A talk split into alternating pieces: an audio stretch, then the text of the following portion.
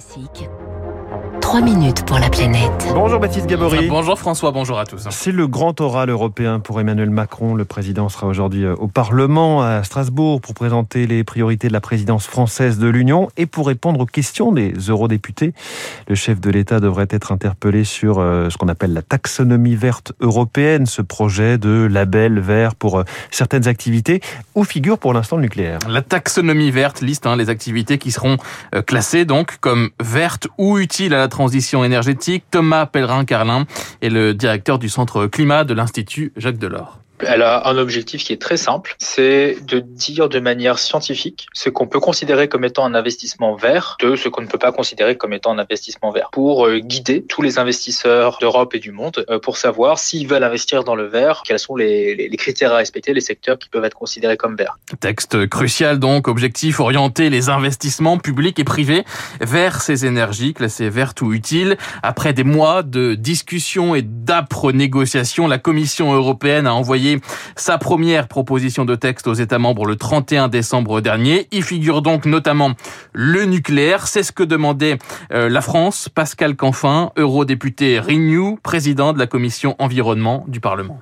le nucléaire n'a pas reçu le label vert, mais il a été défini par la Commission européenne comme, je pense, il l'est de manière objective, à savoir une énergie décarbonée, donc utile à la transition, mais une énergie qui émet des déchets de nature euh, particulière et qui donc ne peut pas être classée comme vert au même titre que les énergies renouvelables. Le compromis trouvé par la Commission européenne est le bon un bon compromis selon Pascal Canfin sur le nucléaire, mais aussi sur le gaz. Le gaz qui figure donc aussi dans cette mmh. liste, classé comme énergie utile à la transition, sous conditions, avec des centrales notamment, qui devront être beaucoup moins polluantes, des conditions qui ont été posées également sur le nucléaire. Alors il n'empêche, le texte est très controversé, Baptiste. Oui, notamment donc sur cette question du gaz, qui est une énergie, rappelons-le, une énergie fossile. Pour Thomas Pellerin-Carlin de l'Institut Jacques Delors, autant la question se pose sur le nucléaire avec des bonnes raisons de le considérer comme vert, des bonnes raisons de ne pas le faire. Autant sur le gaz,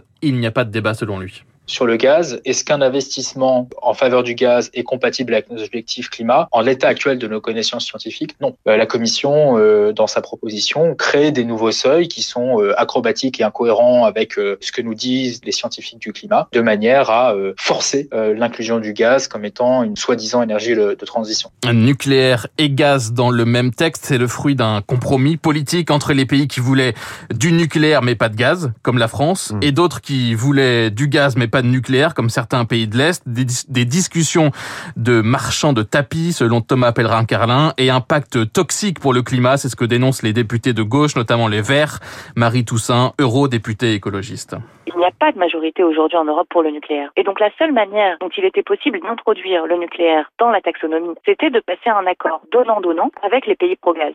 Et c'est ainsi qu'on a vu euh, le gouvernement d'Emmanuel Macron s'agiter pour nouer un pacte toxique avec les pays pro-gaz, dont la Hongrie et la Pologne. On allie des alliés qui n'ont d'autre choix, soit pour faire reconnaître le nucléaire, soit le gaz, que de s'associer avec euh, les promoteurs, l'autre type euh, d'énergie brune qui est promu. Pour les Verts, c'est Yannick Jadot qui prendra la parole tout à l'heure et qui interpellera Emmanuel Macron, notamment sur ce sujet. La Commission européenne doit, elle, rendre son texte final dans les prochains jours. Merci, c'était Baptiste Gabory. Trois minutes pour la planète aussi à retrouver en podcast et sur